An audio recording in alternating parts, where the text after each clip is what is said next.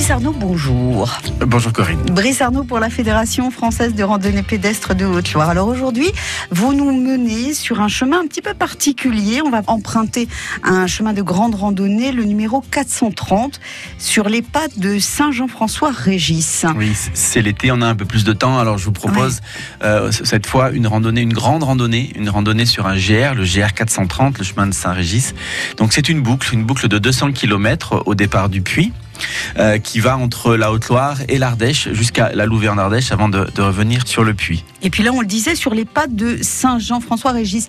Mais qui était-il? Alors Saint Jean-François-Régis était un, un, jésuite qui a vécu au puits et qui est parti euh, durant l'hiver 1640 évangéliser le plateau protestant et granitique euh, de, de Montfaucon.